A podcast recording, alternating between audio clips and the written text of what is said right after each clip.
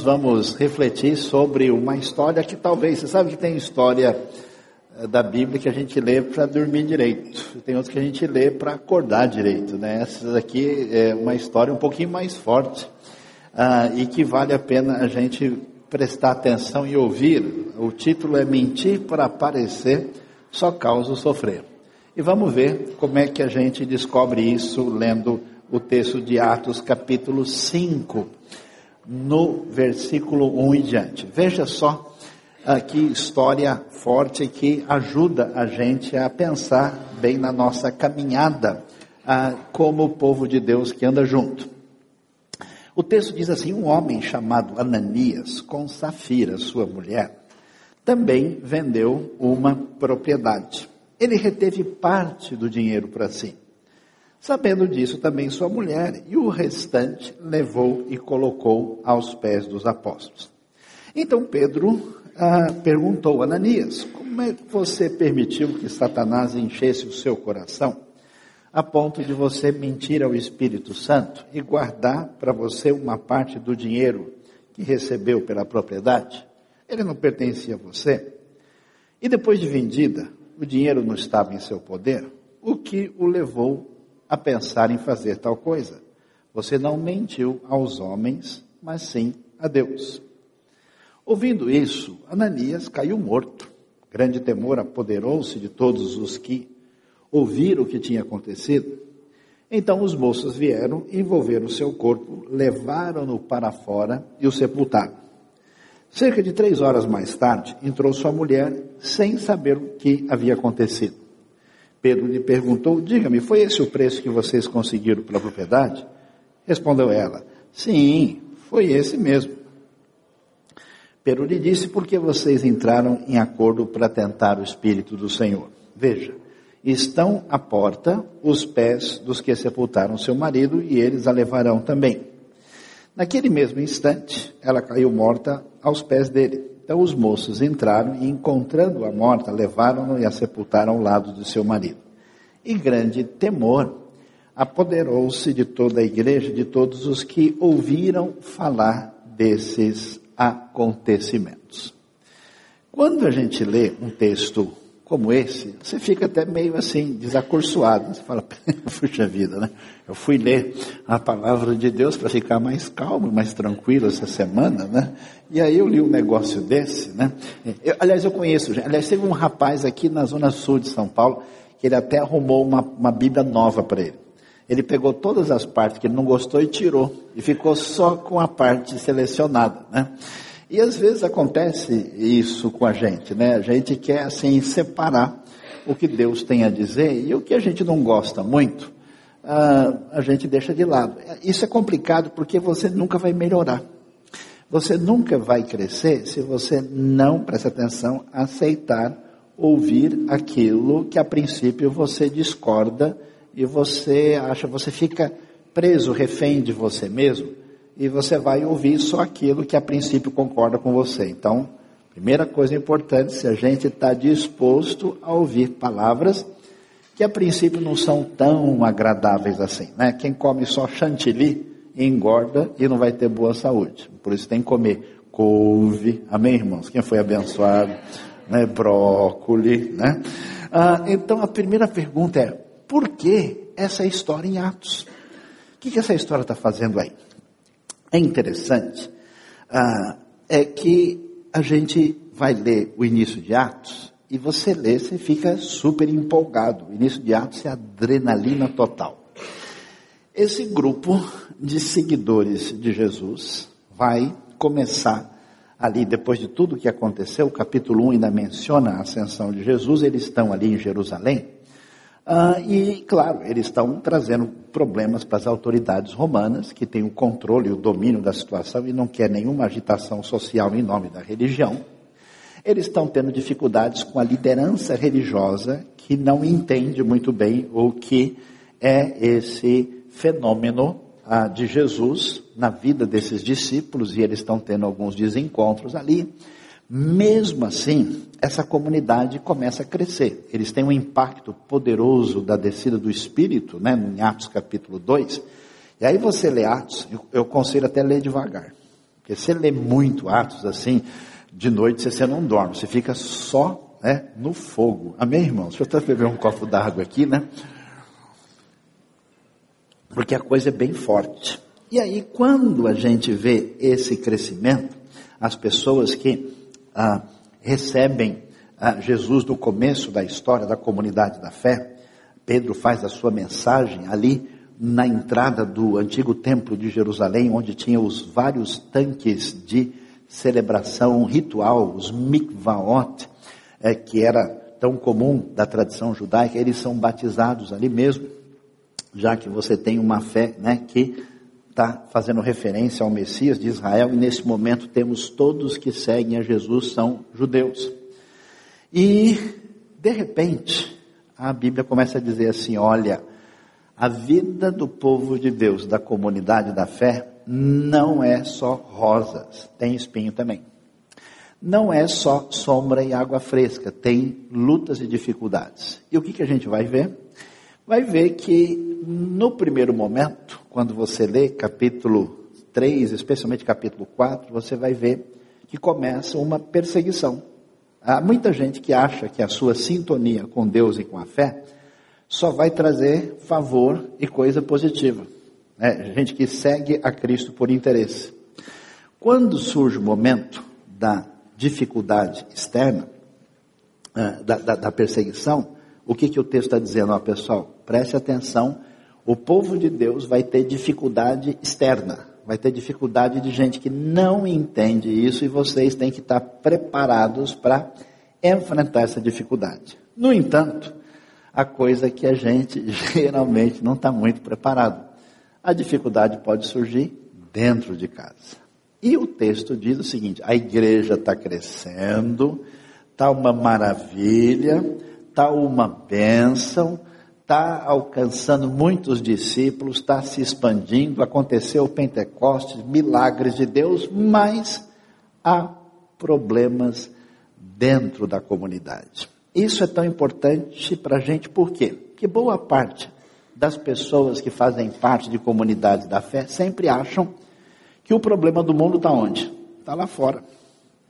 Que o problema está fora do nosso mosteiro.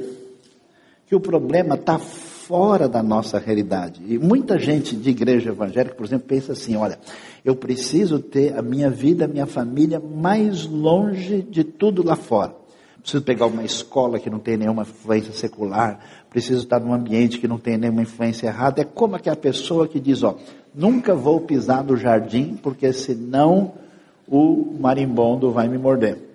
Senão eu vou pisar no espinho. E bobear, ele chuta, né, a quina da mesa. Amém, irmãos? Quem já foi abençoado, né?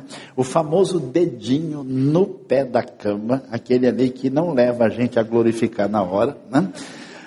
Ah, e ele desconhece a realidade de que muitas vezes o problema está dentro da realidade. Então, quando a gente é povo de Deus, a comunidade da fé, a gente precisa enxergar essa dificuldade, essa realidade. E Atos capítulo 5 vai mostrar isso. Essa igreja poderosa, essa igreja primitiva, essa igreja do Espírito Santo, essa igreja que não para de crescer, tem Ananias e Safira. Bem-vindo ao mundo real. Preste atenção. Vou dizer uma coisa e eu posso dizer que você já está sentado, você nem precisa sentar para ouvir. O povo de dentro da igreja não é diferente do povo de fora. É tudo ser humano. Gente de carne e osso. Uns com mais carne, outros com mais osso. Depende, a gente vai. Por que, que isso é importante? Porque eu conheço muita gente infantil, que quando surge qualquer situação ah, de ajuste a, dentro da comunidade da fé, a pessoa joga a toalha, a pessoa se revolta. O que eu conheço de crente bicudo, que deixou de servir a Deus porque não sei aonde, não sei quando, não sei porquê, ele teve um problema em algum lugar. Falei, esse cara nunca leu o Novo Testamento. A situação era. Será que a coisa aqui não é muito forte? É forte e tem uma finalidade para ajudar a gente a entender como é que deve ser a nossa vida. Como é que a gente entende isso? Uma das finalidades principais desse texto, além de mostrar para a gente a questão das dificuldades internas é mostrar aquilo que talvez a maioria das pessoas da igreja não entenderam ainda. Que o Deus que se revela no Antigo Testamento, na Bíblia hebraica, é o mesmo Deus que se revela no Novo Testamento. Por quê? Porque existe uma lenda que as pessoas têm na cabeça, é o seguinte, ó, o Deus de Moisés é um, o Deus de Jesus é outro. Moisés mandava pegar pesado. Jesus fez a bênção de Deus em três vezes sem juros no cartão. Fez mais barato. Agora fica mais fácil. A Bíblia não ensina isso. Jesus mesmo diz: ó, eu não vim anular a lei. Eu não vim rejeitar nada. Ele rejeita as interpretações que faziam na época dele, dizendo: vocês não estão entendendo o que Moisés descreveu. Mas ele vai dizer que aquilo que aparece na primeira revelação tem total sintonia. E o Deus que se revela na Bíblia hebraica, que Deus é esse? Deus bondoso, misericordioso, porque a sua misericórdia dura para sempre. Que rasdou leolam, vai dizer o Salmo 126. Esse é um Deus que age na vida de um pecador complicado como o rei Davi, esse é um Deus que abençoa o povo de Israel, mesmo com as suas falhas e as suas dificuldades, e mantém a sua aliança sustentada. E, ao mesmo tempo, é um Deus que se revolta contra a maldade, contra a injustiça, contra o pecado. É um Deus que se ira, e a sua ira é necessária, porque diante da maldade, do pecado, do crime, do horror, ninguém pode ter sangue de barata, muito menos o Deus justo do universo. Então Deus age dessa maneira na Bíblia hebraica, no Antigo Testamento e também no Novo. Já leram o livro de Hebreus? Horrível coisa é cair nas mãos do Deus vivo. Deus, ao mesmo tempo, é um Deus de ira e um Deus de amor. É um Deus de bondade, mas um Deus de juízo. E isso acontece nas duas realidades. Para que o pessoal não pensasse de maneira diferente, olha, nós estamos na graça de Deus, então agora a coisa vai que vai? A razão porque Atos 5 aparece para mostrar que esse Deus que se revela com graça e com perdão também é o Deus que age com juízo e leva a coisa com muita seriedade. O texto é forte? É, porque a gente precisa. De vez em quando você tem que tomar uma vitamina de beterraba assim, sem mel. Amém, irmãos? Quem foi abençoado? Né? Como é que a gente entende? Vamos lá?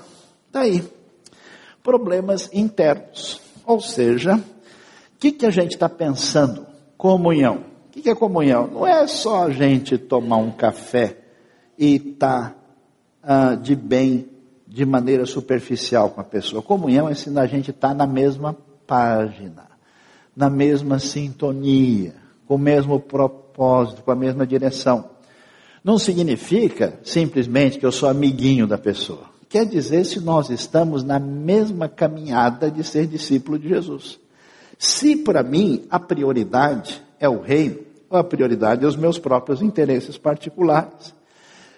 Se os meus interesses são interesses do reino, porque comunhão só é possível se a gente coloca tudo aquilo que é particular, individual, em segundo plano e coloca o projeto do reino em primeiro. Aí a gente tem comunhão, porque não é uma coisa simplesmente de sentimento passageiro, mas é proposta de caminhada.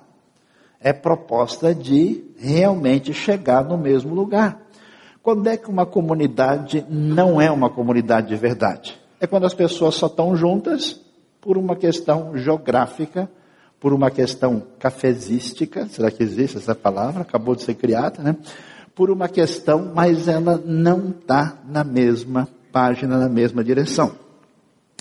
Dificuldades existem? Sim, existem desde a igreja primitiva. Você vai ver como é que Paulo conversa sério com os coríntios, dizendo para eles: olha, pessoal, não é assim, porque um diz eu sou de Paulo, outro eu sou de Apolo, eu sou de Pedro, eu sou de Cristo. E aqui nós vamos ter um problema, porque no momento mais brilhante e bonito, que o Espírito de Deus move aquela comunidade de modo que eles são tomados de um sentimento altruísta, de um sentimento de contribuição. Ninguém pediu. Quando Deus age, ninguém precisa forçar. É espontânea no coração da pessoa. Mexeu com eles e eles trouxeram, eles vendiam muitas coisas que tinham e traziam aos pés dos apóstolos para beneficiar os necessitados e para priorizar os projetos do reino de Deus. E eles faziam isso espontaneamente. De repente surge uma mosca no mel.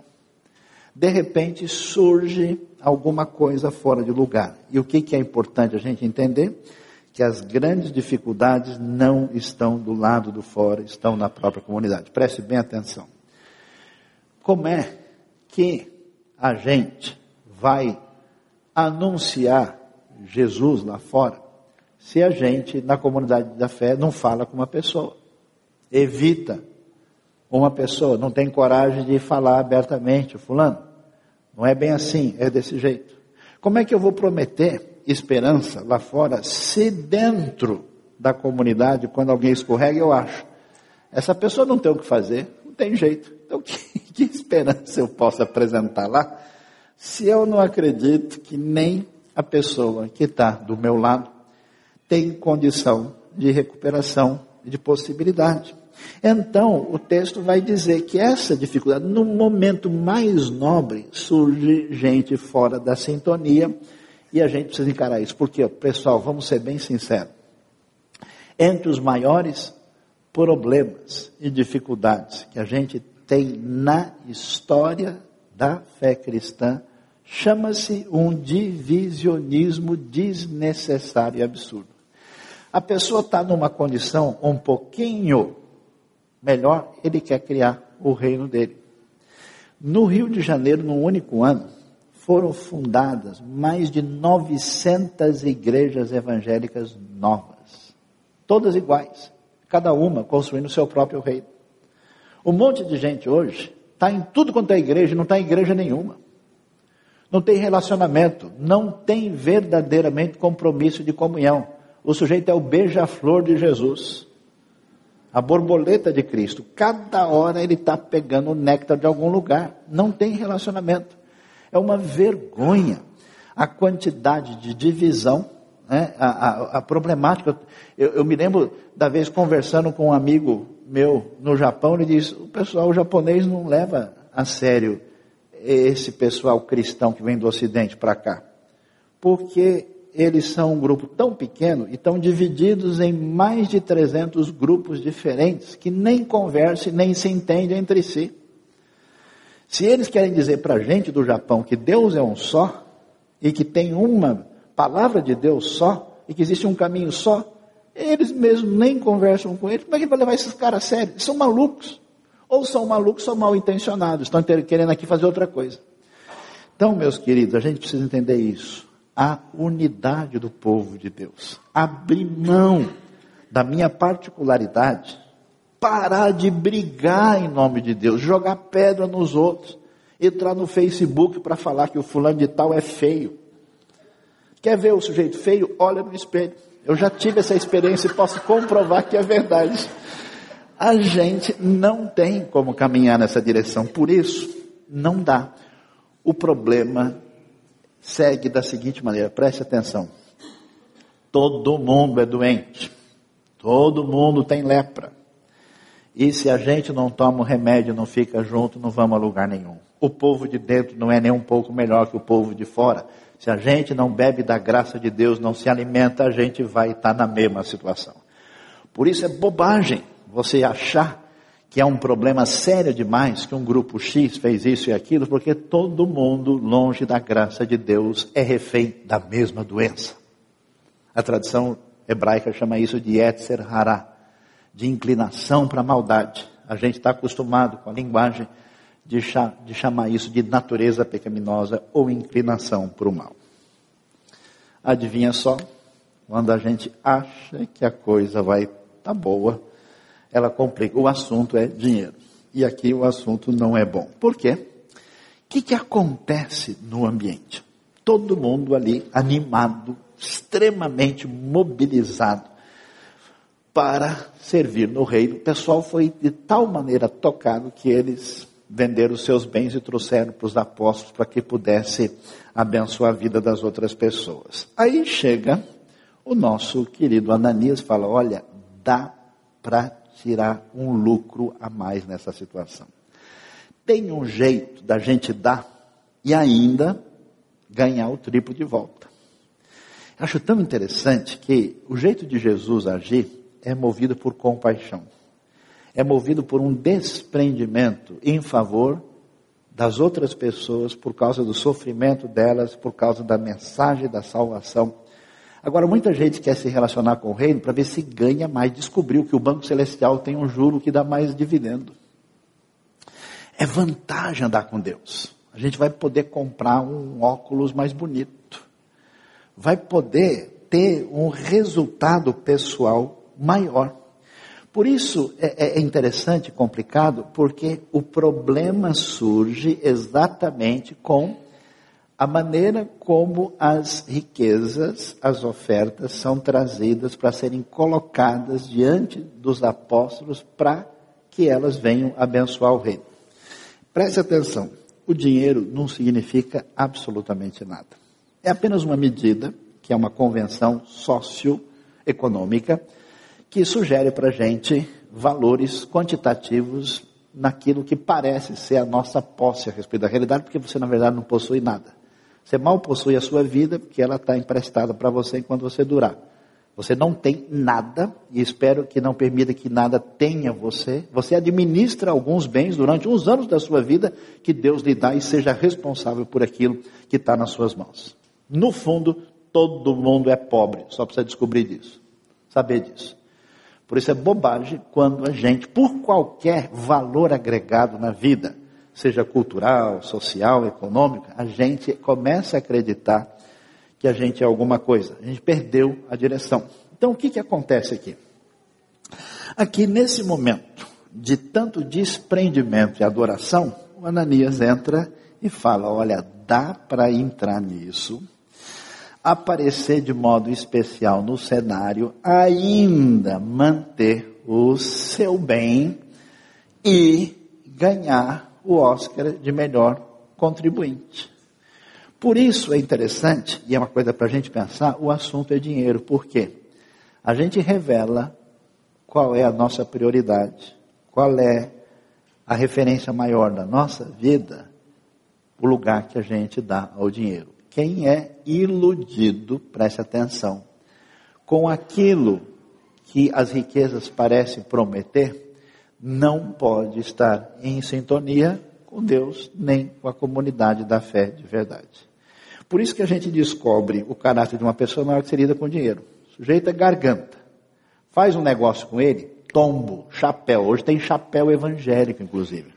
O tombo de Cristo. O cara vai lá, dá o tombo da fé né, faz o negócio. É desonestidade, é manipulação, é uma vergonha quando tanta gente é sincera e, e, e leal e correta, mas na hora da negociação é falsa. Diz aquilo que não é verdade, vende um produto que não corresponde à realidade. Ele até é verdadeiro, às vezes até assustador. Você conversa com a pessoa, você percebe que a transparência dela vai embora. Por quê? O dinheiro é minha divindade. O dinheiro é a minha crença daquilo que vai me dar sustentação. Para com isso. Seja verdadeiro. Aqui, o lance do recurso que é colocado na obra de Deus para fazer diferença, dado sob essa direção, ele é maculado por esse tipo de comportamento. Então, o que é um problema com o povo de Deus muitas vezes na caminhada da fé como as miragens ilusórias daquilo que é ilusão de poder que na nossa sociedade aparece com o dinheiro e com aquilo que o dinheiro representa, pode macular nossa fé. Nós não vendemos um produto chamado Evangelho. Nós não empacotamos uma mercadoria pasteurizada para que isso, nós precisamos ter uma proposta de evangelho que tenha autenticidade. Se o que você fala não é verdade, não sai do seu coração, na sua compreensão da realidade, a gente transformou o evangelho em mercadoria e isso é Ananias e Safira. ameaça a comunhão. Qual é o problema? Qual é a motivação que mexe o meu coração? Tem gente que se envolve com uma comunidade, talvez com uma, por uma oportunidade. Puxa, lá tem alguém que eu posso pedir um empréstimo da pessoa. Lá tem alguém que pode me ajudar a ter uma condição especial. De, lá eu posso multiplicar os meus negócios. Lá eu posso ter uma vantagem X. Lá, quando o meu objetivo é egocêntrico, quando o meu objetivo está fora de sintonia, a gente percebe que isso é uma ameaça real à comunhão. Porque qual que é a comunhão? É todo mundo junto na missão e no projeto. Quando eu estou em qualquer ambiente, eu tenho visto gente se envolver em projetos missionários fora do país. Chega lá, você vê a pessoa totalmente perdida, porque o que dirigiu a pessoa foi fuga da realidade. Foi interesse de resolver uma situação talvez sem direção. Foi talvez ganhar uma condição de ser percebida e recebida de uma maneira diferente que imaginava, mas o foco não está no reino. Comunhão é todo mundo junto na mesma página e não simplesmente junto no mesmo lugar para a gente repartir a empadinha e o pedaço de bolo. Então a pergunta é qual é o meu objetivo na comunidade do povo de Deus? O que, que mobiliza você? Por que você perdeu o seu tempo de vir aqui? Vale a pena? Você está realmente interessado em aprender? Você está crescendo? Mudou alguma coisa na sua vida? Você está se envolvendo? A sua vida está fazendo diferença na vida das outras pessoas? Ou você é uma pessoa simplesmente religiosa? Ou você simplesmente fala, ah, está perto, vamos lá. Hoje, a Fórmula 1 foi de madrugada, hoje eu vou. Qual que é o seu foco? Qual é o problema? Ananias e Safira é ameaça à verdadeira relação que o povo de Deus deve ter. Está todo mundo lá, pessoal feliz. Como eu fico contente quando você vê gente se desprendendo, gente de coração, doando para o reino, doando a sua vida, dando seus esforços, interessados realmente no crescimento da fé e do Evangelho. E de repente surge alguém no meio que diz: Não, olha, eu vou, mas eu tenho uma segunda agenda. O que eu quero, meu sonho mesmo, não é ver o rei. Meu sonho é achar que no dia que eu tiver assim, assim, minha vida vai estar legal. A sua vida sempre vai estar legal quando ela estiver em sintonia com a obra de Deus na sua vida. Às vezes, você está num sufoco violento.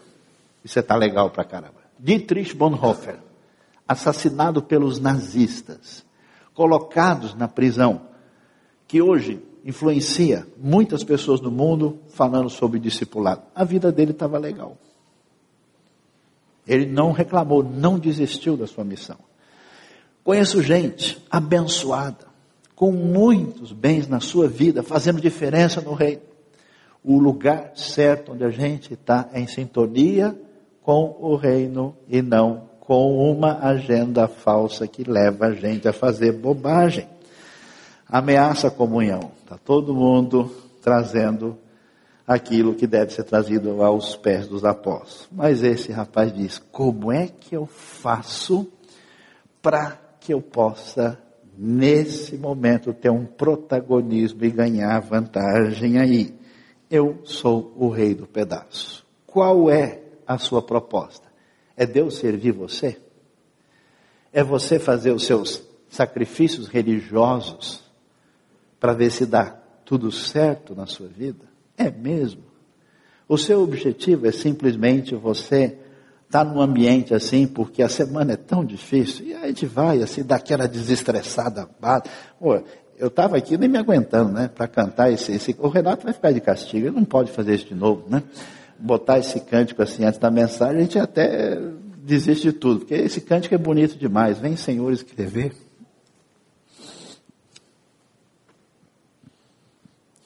Tua história através das nossas vidas.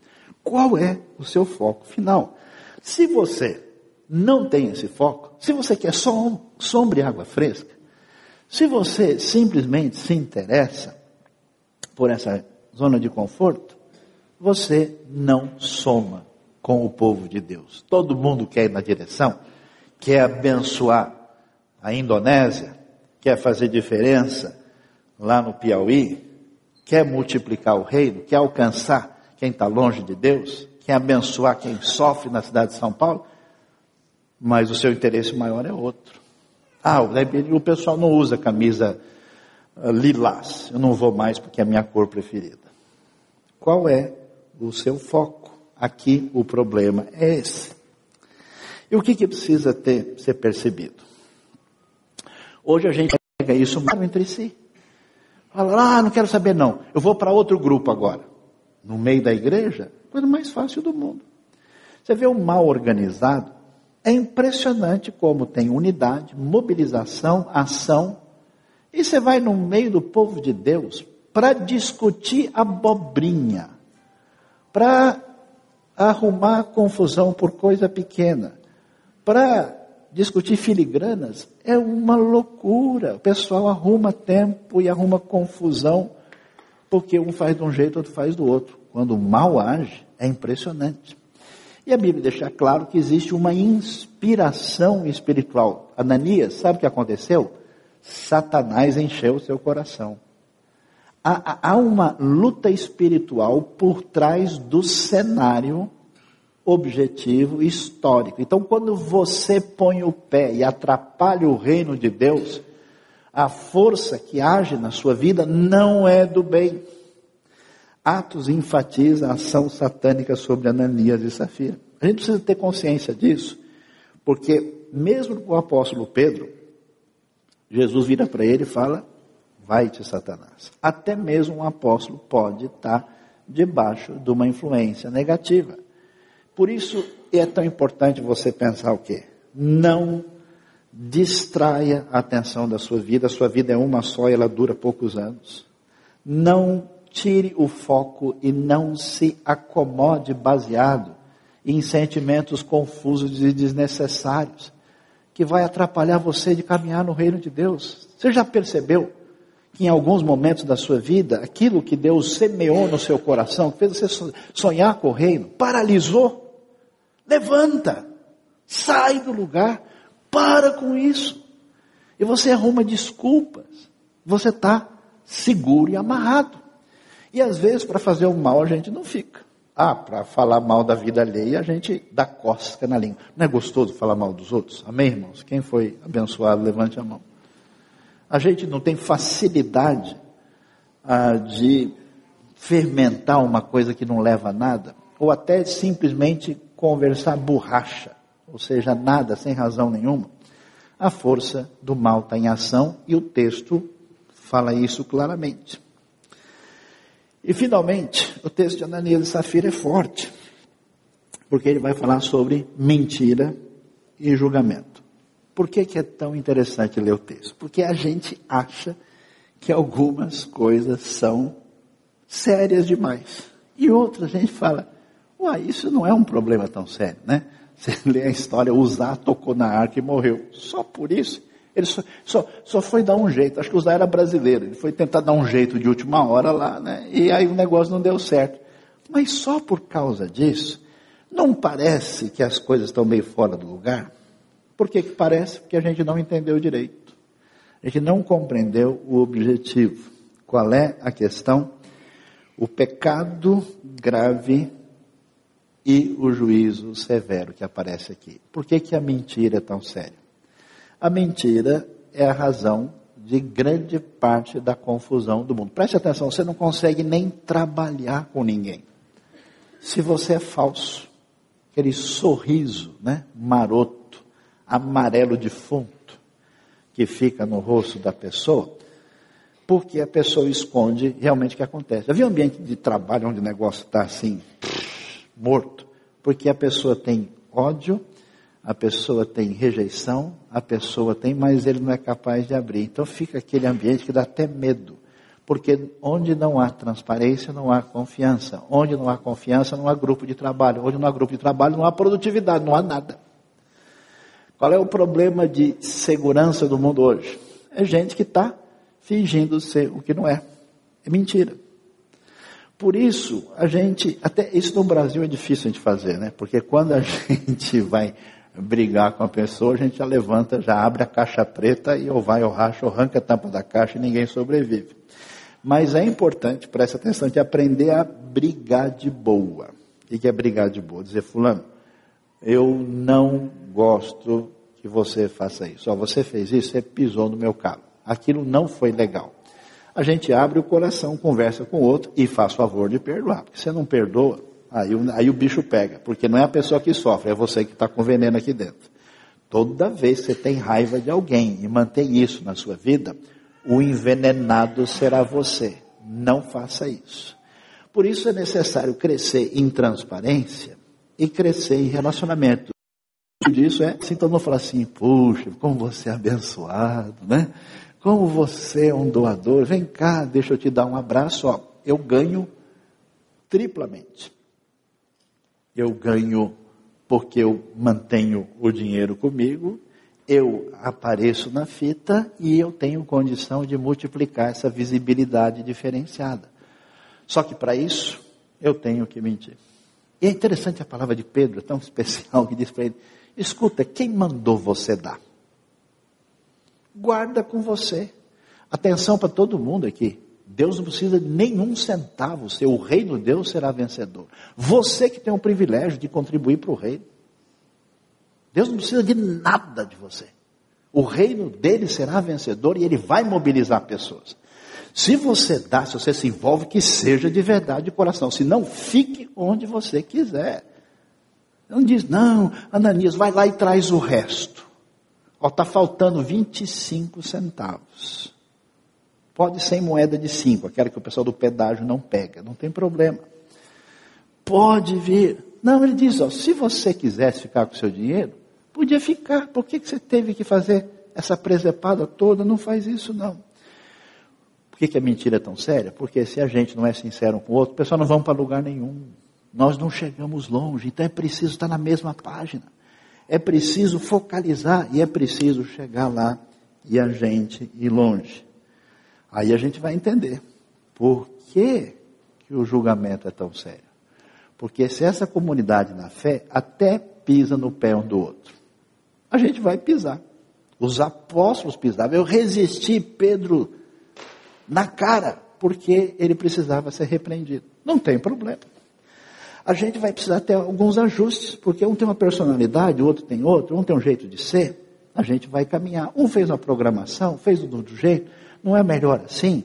Não tem problema. Mas na hora em que a gente entra no jogo da insinceridade, manter a fachada, ele não abre o jogo e não fala a verdade, ele não está na mesma página. Quer dizer, quando a pessoa já está na comunidade sem ter interesse no projeto do reino, ela já está mentindo para si mesma. Ela já está se enganando. Ela já está num caminho equivocado. Então, é a situação em que ele é obrigado a cortar uma parte. Eu me lembro que eu descobri onde estava o Monte Sinai há uns anos atrás. Estava na minha vesícula. Estava lá dentro, a pedra oficial, quase, só não achei os, os dez mandamentos, mas uma montanha estava lá. Aí eu fui fazer o teste da vesícula, né? Quando fizeram lá o teste, eu falei, cadê eu? Só tinha aquele negócio lá, né?